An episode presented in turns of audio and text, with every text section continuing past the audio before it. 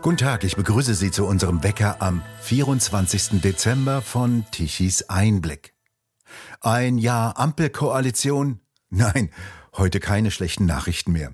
Roland Tichy hat jetzt das Wort. Liebe Freunde von TE, ich wünsche Ihnen fröhliche Weihnachten. Wie Sie sehen, geht es bei uns noch ein wenig christlich zu. Das ist ja nicht so selbstverständlich. Auch die Vorsitzenden der beiden christlichen Parteien, Markus Söder und Friedrich Merz, verwenden ja Rentiernasen statt christlicher Symbolik. Da merkt man, wes Geistes Kind sie sind. Sie wollen nicht mehr anecken, sie wollen sich dem Zeitgeist unterwerfen. Und er hat mit der Botschaft von Weihnachten wohl heutzutage nichts viel mehr zu tun. Die stillen und dunklen Tage sind eigentlich auch dazu da, dass man sich selbst überlegt, was war gut im vergangenen Jahr, was war schlecht. Und ich wünsche jedem, dass er viel Glück hatte und jenen, die Pech hatten, die Schicksalsschläge zu erleiden hat, denen wünsche ich die Kraft, damit umgehen zu können. Das ist unser persönliches, unser privates Leben. Aber im großen Leben, sagte mal Helmut Kohl, da nimmt das große Wasser das kleine Wasser mit. Und das große Wasser, das unser kleines Leben mitnimmt, das ist die Gesellschaftspolitik und das ist generell die Politik in diesem Land. Und ich sage Ihnen kein Geheimnis, auch zu Weihnachten sieht nicht gut aus. Das sieht nicht gut aus. Die Inflation frisst unser Einkommen und frisst unser Vermögen. Aber das ist nicht das Entscheidende, auch wenn es schlimm genug ist. Die Inflation zerstört die Preissignale der Wirtschaft. Deswegen werden große äh, Investitionsvorhaben gar nicht mehr angepackt. Große Investitionsvorhaben brauchen Preissicherheit und wenn es nur um den Bau von Einfamilienhäusern geht, das macht keiner mehr, weil er nicht weiß, wo sich das, was er heute macht, morgen noch rechnet. Das ist das Gefährliche an der Inflation. Sie zerstört unsere Wirtschaft und dafür trägt diese Bundesregierung mit Verantwortung. Aber nicht nur darum geht es. Die große Pandemie ist vorbei, nur ein paar ewig Gestrige wie Karl Lauterbach klammern sich noch an die Pandemie, weil sie ihnen Wichtigkeit vermittelt. Wer wäre Karl Lauterbach ohne Corona? Die Medikamentenversorgung stockt dafür. Warum eigentlich gibt es in diesem Land nicht mehr den richtigen Hustensack für die Kinder? Man fragt sich, man stellt sich Fragen, warum ist die Bahn nur noch unpünktlich? Uns hat vieles die Funktionsfähigkeit unseres Gemeinwesens zerstört. Aber weil die Pandemie so praktisch war, das Grundgesetz aufzulösen, soll dieser Prozess jetzt fortgesetzt werden. Im Grundgesetz ist ja beispielsweise die Unverletzlichkeit der Wohnung festgeschrieben, aufgehoben für Pandemiekontrollen. Und jetzt geht die Innenministerin her und will jede Chatnachricht, jede Botschaft, die sie per WhatsApp oder mit anderen Diensten an ihre Freunden und Bekannten richten, sie will diese Chatnachrichten kontrollieren. Der Überwachungsstaat soll total werden und zwar begründungslos. Jeder von uns ist ab sofort für alles verdächtig.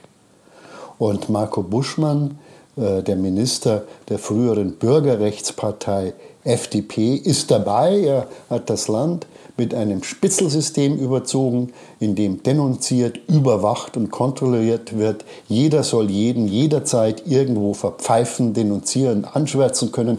Selbstverständlich anonym, denn die Anonymität des Denunzianten ist ja sein Wesensmerkmal. Die Anonymität des Denunzianten wird staatlich gefördert. Was für ein entsetzliche, was für eine entsetzliche Vorstellung, was da auf uns zukommt, wenn der Nachbarn über den Nachbarn, äh, der Kollege über den Kollegen, der Beamte über den Konkurrenten einfach denunzieren kann. Und Nancy Faeser hat den Ball aufgegriffen und will ja bei Beamten, dass sie dann sofort entlassen werden können, dass die dann noch dagegen klagen können, findet sie als die letzte störende Säule des Rechtsstaats. Es ist ein Skandal. Und weil das alles noch nicht reicht, werden Hunderte von Millionen an irgendwelche Non-Governmental Organizations, NGOs ausgegeben. Das sollen Organisationen sein, wissen Sie, die vom Staat unabhängig sind, deswegen non-governmental. Aber in Wirklichkeit werden sie mit Steuermillionen gepäppelt und sie sind personell eng verflochten mit Parteien und Regierung, oft sogar über engste familiäre äh, Verbindungen. Das nennt man üblicherweise hm, Korruption und man kennt es von Ländern, die ich hier nicht denunzieren will. Wir haben es geschafft, diesen Missstand in Deutschland einzunisten. Jeder misstraut jeden, jeder verrät jeden und wird dafür auch noch belohnt. Und diese äh, Organisationen sollen auch jene äh, jagen, die falsche Meinungen haben. Eine falsche Meinung ist, wenn Sie zum Beispiel der Ansicht sind, dass Medikamente Nebenwirkungen haben. Medikamente, das ist das, was man neuerdings auf Flohmärkten kaufen soll, was man tauschen soll. Da spielen natürlich dann Nebenwirkungen nur eine unmaßgebliche Rolle. Wissenschaftsleugnerei ist ein neuer dieser weichen Tatbestände, die in keinem Gesetzbuch stehen, aber ihre Existenz vernichten können.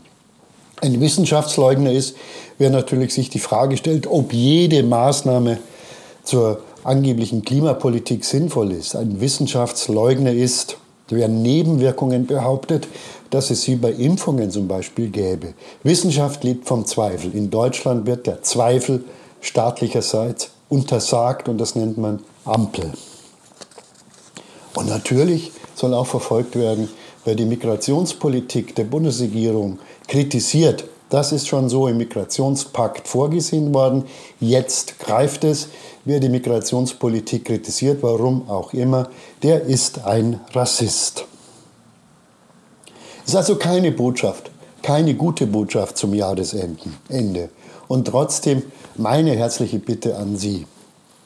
Lassen Sie sich nicht entmutigen dass wir klein beigeben, dass wir das Grundgesetz, den Rechtsstaat, die Marktwirtschaft, die Freiheit aufgeben, weil wir uns zurückziehen und auf Protest verzichten.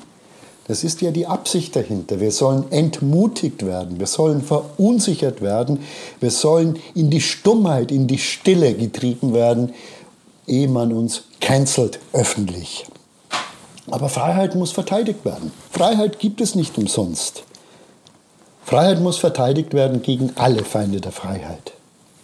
Und Weihnachten, da komme ich zum Anfang zurück, ist ja nicht nur das Fest der Freude über die, über die Geburt des Herrn. Manche glauben nicht daran und es ist gut so.